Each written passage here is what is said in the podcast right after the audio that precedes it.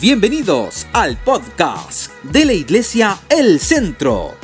Aquí te compartiremos prédicas, conversaciones, reflexiones y entrevistas.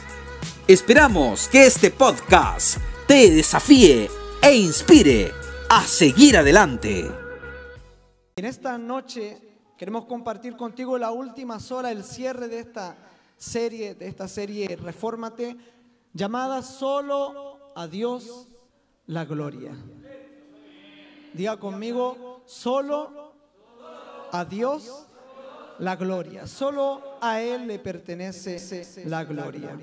Y sabes qué, cuando nosotros hablamos de la gloria, yo me pongo a pensar quién es la gloria. Yo tenía una vecina que se llamaba la gloria.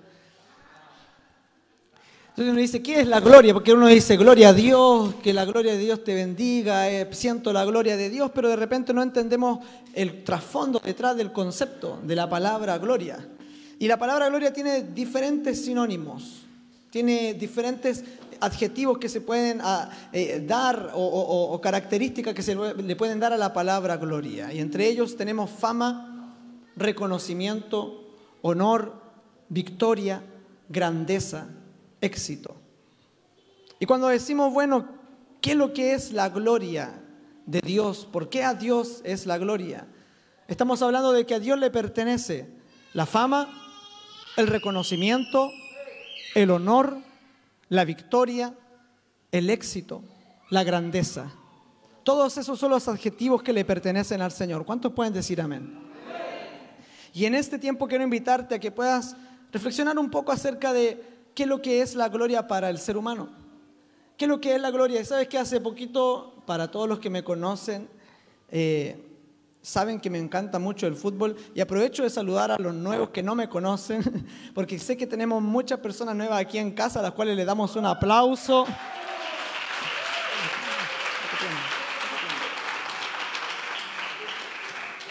A los cuales tenemos aquí en casa y, le damos la bienvenida y aprovecho de presentarme, ¿cierto? Si hay algo que me caracteriza entre todas las locuras que, que tengo, es que me encanta mucho el fútbol. Le hago el empeño ahí, ya, ya no juego ya. Pero sí, eh, me encanta mucho el fútbol y hace poquito eh, estuvo de cumpleaños uno de los jugadores más importantes de la historia, conocido como Diego Maradona, ¿cierto? Que para la cultura argentina es una locura. Diego Maradona es Dios para los argentinos. De hecho, tiene una iglesia que es la iglesia maradoniana, para que los que no sepan. Que ya el fútbol en, la cultura argentina ya trasciende lo normal y se vuelve fanatismo, ¿cierto? Y tienen a Diego como el mayor exponente del fútbol de su país, ¿cierto? ¿Y por qué Diego Maradona es lo más importante para los argentinos? ¿Por qué Diego Maradona es eh, lo más trascendental dentro de tantos buenos otros jugadores? Y aquí lo más futbolero, y perdón que entre en este tema que a no todos les importa, pero dentro de los más futboleros siempre entrará la, disputa. ¿Quién es mejor, Messi o Maradona? Y sabe qué? Para todos los argentinos como yo, de corazón, no, soy chileno. Para todos los argentinos no hay discusión alguna entre Messi y Maradona. ¿Sabe quién es más grande? Maradona para ellos. ¿Por qué? Porque si bien Messi es mejor jugador que Maradona, si bien Messi ha metido más goles que Maradona, si bien Messi hace cosas más extraordinarias que Maradona, el único que pudo alcanzar la gloria para Argentina fue Maradona en el Mundial del 86. ¿Por qué? Y yo quiero que tú puedas entender algo respecto de la naturaleza humana. Hay un psicólogo conocido como Maslow que describió las motivaciones y qué es lo que mueve la vida del ser humano y la describió en una pirámide, conocida como la pirámide de Maslow.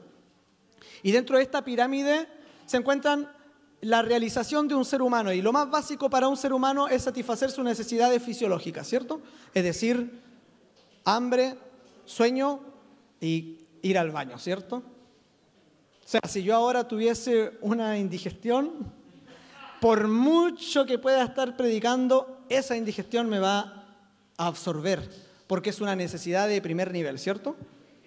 Nuestro cuerpo, ¿cierto? Responde a necesidades de primer orden. Eso es lo que rige la vida humana y posterior a ello, en la escala de Maslow, se encuentran las necesidades de protección. Es decir, yo necesito también un hogar, necesito sentirme protegido, necesito estar cuidado. Y posterior a esta categoría tenemos la necesidad de sentirnos parte de algo, ¿cierto? Todos los seres humanos necesitan sentirse parte de algún lugar o de alguien. Pero posterior a esa realización hay otra más, que es la de la autoestima. Es decir, en medio de todas las realizaciones de la vida de un ser humano, la más alta es la autoestima, la autorrealización, el éxito personal. Porque si hay algo que mueve la vida del ser humano, es tener éxito. Amén. Es ser trascendente. Es que tu vida valga la pena, es que tu vida tenga un propósito, es que tu vida tenga un reconocimiento. No sé si usted sabe que es muy típico de, de nosotros, no sé si de los chilenos o de los seres humanos, que siempre decimos las cosas lindas cuando el hombre ya pasó a mejor vida, ¿cierto? Entonces, en la vida normal y cotidiana uno no acostumbra a decir todo lo que aprecia o valora de alguien. Y cuando esa persona se muere, por lo general se expresan las palabras más hermosas, los calificativos más bellos que alguien podría expresar hacia alguien. Me encantaría estar en mi funeral, hermano. Si hay algo que me encantaría, por último le pido al Señor, Señor, si me va a llevar, eh, que me conecte por Zoom para ver, por último, qué se está diciendo de mí. Porque de seguro que en el día en que me muera, me van a decir las cosas o los reconocimientos que nunca se dan en vida, ¿cierto? Y cuando hablo de reconocimiento, cuando hablo de éxito, cuando hablo de gloria, es porque es lo que todos buscan de alguna u otra manera. Y no me diga que no, porque es parte de la naturaleza humana. Es la pirámide, es lo, último que busca un ser humano, el objetivo final es poder tener éxito. Por eso la mujer, la esposa, ¿cierto? No es en sí mismo el plato de comida lo que está haciendo o lo que más le importa. No es el plato de comida lo que más le importa. Quiero que me pongan atención. Sino que lo que más le importa es que a, su familia y a su esposo le guste el plato que preparó. ¿Se entiende, cierto? No es en sí el plato, si está rico o no, sino que tenga el reconocimiento que merece. No es lo mismo para Beethoven la quinta sinfonía que lo que genera en los demás. No sería lo mismo, no tendría el mismo valor si nadie pudiese escucharla. No sé si me logro entender. Cuando logras el reconocimiento de los otros es cuando lo que haces tiene valor. El problema es que nosotros perseguimos ese reconocimiento. El problema es que nuestra vida está siempre en pos de ese reconocimiento. Esa es la búsqueda de esa felicidad profunda, de esa autorrealización, de esa plenitud que en la gran mayoría de las personas nunca llega a ocurrir si no se logran encontrar con el Señor. ¿Cuántos de ustedes no han buscado siempre la felicidad o la plenitud o la gloria de su vida en una pareja? Y han vivido fracasos amorosos. ¿Cuántos de ustedes no han buscado la realización o la gloria personal en un trabajo, queriendo ser el mejor, teniendo el reconocimiento de tus pares? Y quizás hasta el día de hoy eso no ha llegado. Porque ciertamente quiero romper el globito esta noche con todos los que están aquí presentes y quiero decirle que esa gloria, ese reconocimiento y ese éxito nunca va a llegar a tu vida y nunca te va a hacer feliz, sino es la gloria y el reconocimiento que tiene Cristo que te puede hacer feliz. A través de sus méritos, a través de su presencia, a través de lo que es Él, a través de su persona. Es el único motivo por el cual una persona puede ser plena y puede alcanzar la autorrealización y la autosatisfacción. Y quiero que veas una historia tan corta y sencilla que está en Hechos. Hechos capítulo 13. 12 dice. No, no es ese, es Hechos capítulo, capítulo 12, versículo 20. Si no lo logran encontrar, no importa, se las puedo contar. Herodes, el rey Herodes, había mandado a matar a Jacobo y estaba completamente enajenado en contra del movimiento de la iglesia.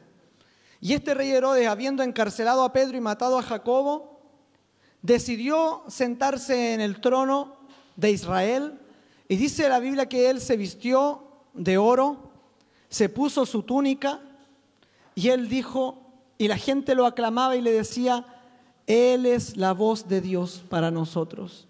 Él es el representante de Dios para nosotros. Y dice la palabra que Herodes no dio la gloria a Dios, no entregó el reconocimiento a Dios, sino que capturó ese reconocimiento.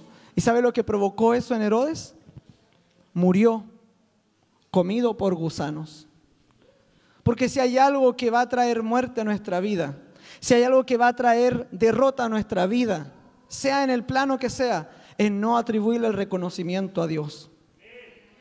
Cuando tú eres una persona que dice, no, pero si este auto me lo compré yo, este auto por mi esfuerzo, esto, esto es fruto de mi esfuerzo, esto lo construí yo, esto merece el reconocimiento hacia mi persona, es el momento cuando tú empiezas a morir.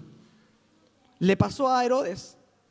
Y a muchos de nosotros nos pasa que buscamos el éxito personal, que buscamos la autorrealización, que buscamos eh, eh, el exitismo en nuestra vida, el reconocimiento de los demás. Cuando no entendemos que todo lo que somos y lo que nos pasa y lo que tenemos es porque Dios lo permitió, entonces en realidad estamos muertos. ¿Sabes qué? Me he puesto a meditar mucho en esto, acerca de Chileno Vergara, que es un misionero, ¿cierto? Que está en el campo en los países musulmanes. Y él le dio COVID. Y en, este cuadro de COVID estuvo muy grave, estuvo entubado, estuvo eh, a punto de morir quizás. Muy grave. Y él lo único que le pedía a Dios en sus textos, él decía, lo único que yo te pido Dios es que tú me des la posibilidad de volver a arrodillarme ante ti. Porque no podía porque se dio cuenta que estando ahí intubado, en coma, no era nada. Que la salud, él siendo un hombre, y uno ve a Chileno Vergara todo maceteado, parece punky con su, y grandote, vigoroso, lleno de energía, lleno de power, lleno de unción. Pero tan solo un bichito, un virus, lo dejó intubado. Y a él ahí reconoce, él dice, realmente cuánto anhelaría tan solo poder arrodillarme delante de Dios. ¿Y por qué? Porque muchos de nosotros creemos que todo lo que tenemos, lo que ganamos, lo que conseguimos en nuestra vida es fruto de nuestro esfuerzo y, en parte sí, en parte sí, mucho de, de, lo que Dios nos ha permitido tener, incluso el ministerio, la iglesia, el centro, que para mí es un milagro lo que Dios ha hecho, ha sido con mucho esfuerzo, ha sido con mucho sacrificio, ha sido con mucho desgaste pero ni aún con todo nuestro esfuerzo, con todo el desgaste que han habido de todos los hermanos que han sido parte de esta casa, podría haber sido posible lo que Dios nos ha permitido tener y lo que Dios nos va a permitir tener si no fuese por Él. Porque todo el crédito, porque toda la gloria le pertenece al Señor. Y quizás usted, hermanos, quizás usted está experimentando en alguna área de su vida muerte. Infructividad. No sé cómo se dirá, infructividad, no sé. Pero infructífero. Y usted dice, pucha, le pongo empeño en el negocio, le pongo empeño en el trabajo, le pongo empeño en todo lo que hago, eh, eh, eh, soy esforzado, soy diligente, pero nada me resulta, no tengo el reconocimiento, no tengo el éxito que quisiera. Yo quiero llevarte a pensar que probablemente te estás atribuyendo todo a ti en esa área que está siendo infructífero en esa área que no crece, en esa área que está muerta. Y tan solo hay que empezar a hacer un ejercicio, menos de nosotros y más de Él. Menos reconocimiento para nosotros y más reconocimiento para Él. Menos gloria para nosotros y más gloria para Él. Cuando empiezas a menguar, cuando empiezas a darte cuenta que no es por ti, entonces empiezas a conocer el poder de Dios que opera en ti. Pablo dice que él no era capaz de poder soportar la lucha que había en su cuerpo, las tentaciones, las batallas que él tenía. Pero él decía, gracias doy al Señor, gracias doy a Cristo, que me da victoria, porque de Él es la victoria. Yo no sé quienes aquí estén hoy día viviendo en derrota, viviendo en humillación, sintiendo que el diablo los tiene pisoteados. Esta noche no he venido a dar un discurso lindo. He venido a confrontar nuestras vidas con la derrota y la miseria. He venido a confrontar nuestras vidas con esa autocomplacencia. Muchas veces gente a la que he podido discipular me dice, Diego, siento que el diablo me hace bullying. Siento que el diablo se burla de mí porque no logro luchar contra él, porque eh, me somete. Y mucha, mucha causa de nuestra derrota espiritual, de nuestra vida débil, esa causa de que no hemos dado el reconocimiento al Señor y hemos peleado y hemos querido batallar con nuestras fuerzas. Hemos querido ser nosotros. Hemos querido jactarnos. Y quiero que vea lo que dice Primera de Corintios 20:31. Primera de Corintios 20:31. Dice así, ¿dónde está el sabio? ¿Dónde está el escriba? ¿Dónde está el disputador de este siglo? ¿No ha enloquecido Dios la sabiduría del mundo? Pues ya que en la sabiduría de Dios el mundo no conoció a Dios mediante la sabiduría, agradó a Dios salvar a los creyentes por la locura de la predicación. Porque los judíos piden señales y los griegos buscan sabiduría. Pero nosotros predicamos a Cristo crucificado para los judíos ciertamente tropezadero y para los gentiles locura. Mas para los llamados, así como judíos, así judíos como griegos, Cristo poder de Dios y sabiduría de Dios. Porque lo insensato de Dios, y quiero que aquí ponga mucha atención, que lo insensato de Dios es más sabio que los hombres, y lo débil de Dios es más fuerte que los hombres. Pues mirad, hermanos, vuestra vocación. Y aquí quiero, con mucho temor y temblor, decirle a todos los presentes que no hay muchos sabios entre nosotros. Y si alguno se creía sabio, la Biblia hoy día lo confronta. No soy yo, es la Biblia. No hay entre nosotros muchos sabios según la carne, ni muchos poderosos, ni mucho noble. En, otra traducción sería, entre nosotros no hay mucha gente con mucho brillo, la verdad. Perdón. Pero entre nosotros, la Biblia nos describe, no hay muchos que puedan jactarse de ser poderosos, nobles, sabios, sino que lo necio del mundo escogió Dios. ¿Qué cosa escogió Dios? Lo necio. Por lo tanto, usted era un necio. Usted era un burro delante de Dios. Pero Dios lo escogió siendo burro, siendo necio, para avergonzar a los sabios. Y a lo débil del mundo escogió el Señor. ¿Para qué? Para avergonzar a lo fuerte. Y lo vil del mundo. Y lo menospreciado. ¿Cuántos se han sentido menospreciados aquí? Dios los escogió para deshacer lo que no es. O sea, para hacer lo que es y deshacer lo que no es. A fin de que nadie se jacte en su presencia. Y esto es algo que te quiero decir. Dios no va a compartir su gloria. Hay cosas que Dios puede compartir el gozo, el amor, la paz, la benignidad, la templanza, las mansedumbres, su sabiduría, su gracia, su amor. Todo eso está a disposición de ti. Pero hay algo que Dios no te va a compartir y es su gloria, su reconocimiento.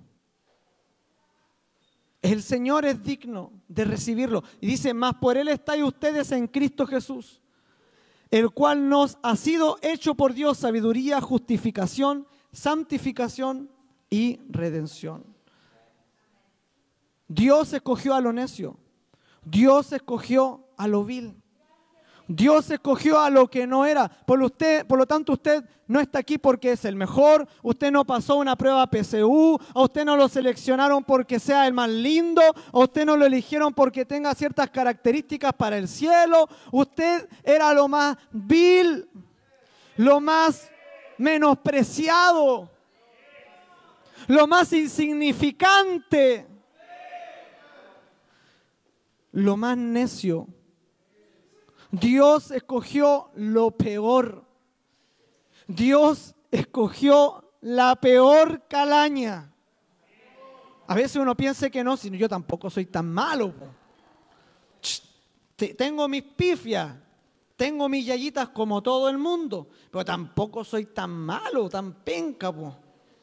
Créame, somos de lo vil, de lo menospreciado, de lo necio del mundo, de lo que no era. De ahí nos rescató el Señor, de ahí nos escogió el Señor.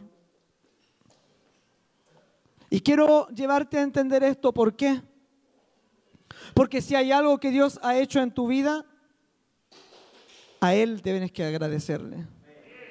Si tienes una familia, a Él tienes que agradecerle. Si tienes salud hoy día y puedes estar aquí y no estás quizá en una silla de ruedas o entubado, conectado, a Él tienes que agradecerle. Si tienes la inteligencia para hacer negocios, si tienes la capacidad para estudiar y para aprender, a Él tienes que agradecerle. Si tienes la habilidad en algo, a Él tienes que reconocerle. Todo lo que tengas bueno no es tuyo. Dios te lo dio por gracia. Todo lo bueno que tienes se llama Cristo. Porque si saco a Cristo de tu vida y si sacas a Cristo de mi vida, no hay nada bueno. Por eso muchos matrimonios fracasan, porque no logran ver a Cristo en el otro y solamente ven a, él o a ella y terminan decepcionándose y terminan frustrándose. Porque si en realidad, y sabes que Charles Spurgeon dice algo muy cierto, no me interesa, dice Charles Spurgeon, que me critiquen o que me acusen de los pecados, supieran cómo en realidad soy.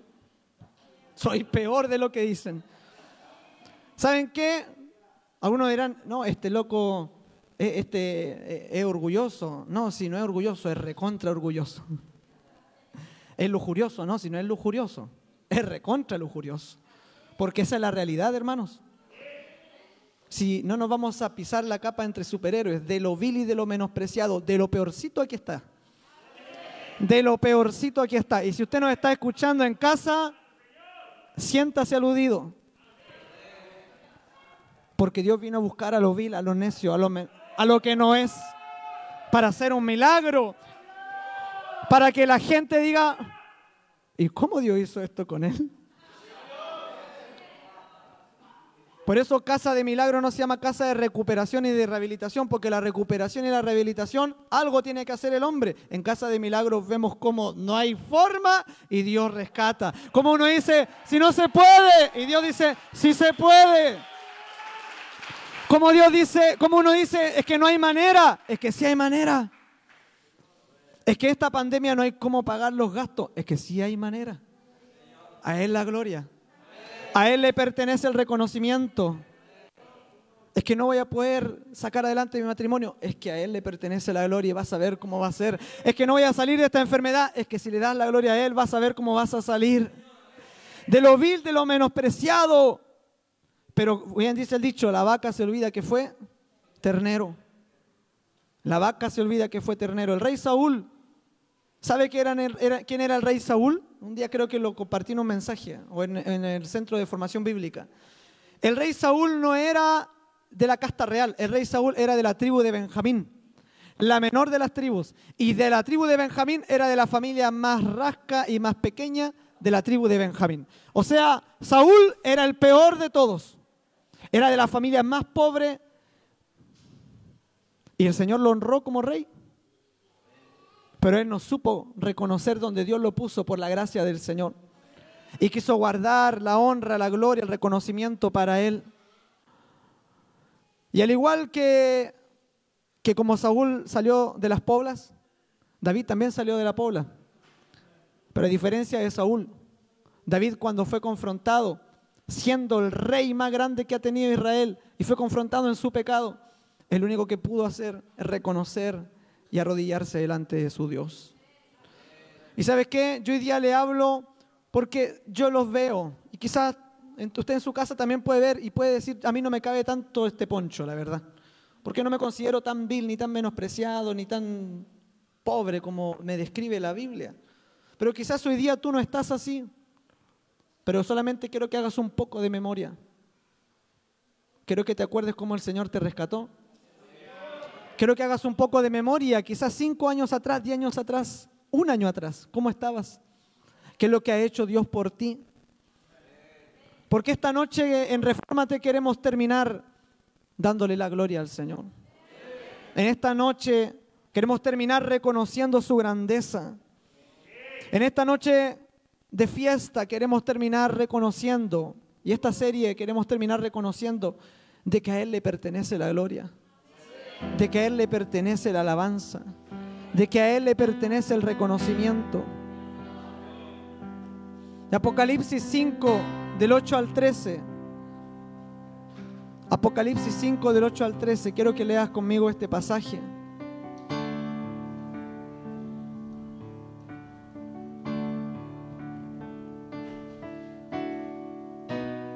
Dice, y cantaban un nuevo cántico diciendo, digno eres de tomar el libro. Versículo 8, y cuando hubo tomado el libro los cuatro seres vivientes y los veinticuatro ancianos se postraron delante del Cordero. Todos tenían arpas y copas de oro llenas de incienso, que son las oraciones de los santos. Y cantaban un nuevo cántico diciendo, digno eres de tomar el libro y de abrir sus sellos, porque tú fuiste inmolado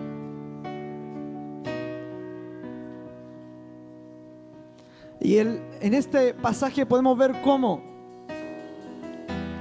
en el tiempo postrero, en el tiempo futuro, en el tiempo que viene, los ancianos, los ángeles, van a reconocer a una al Señor y van a decir, de Dios, del Cordero, es la gloria. Dice, y nos has hecho para nuestro Dios reyes y sacerdotes y reinaremos sobre la tierra. Y miré y oí la voz de muchos ángeles alrededor del trono y de los seres vivientes y de los ancianos. Y su número era millones de millones que decían a gran voz, el cordero que fue inmolado es digno de tomar el poder, la riqueza, la sabiduría, la fortaleza, la honra, la gloria y la alabanza.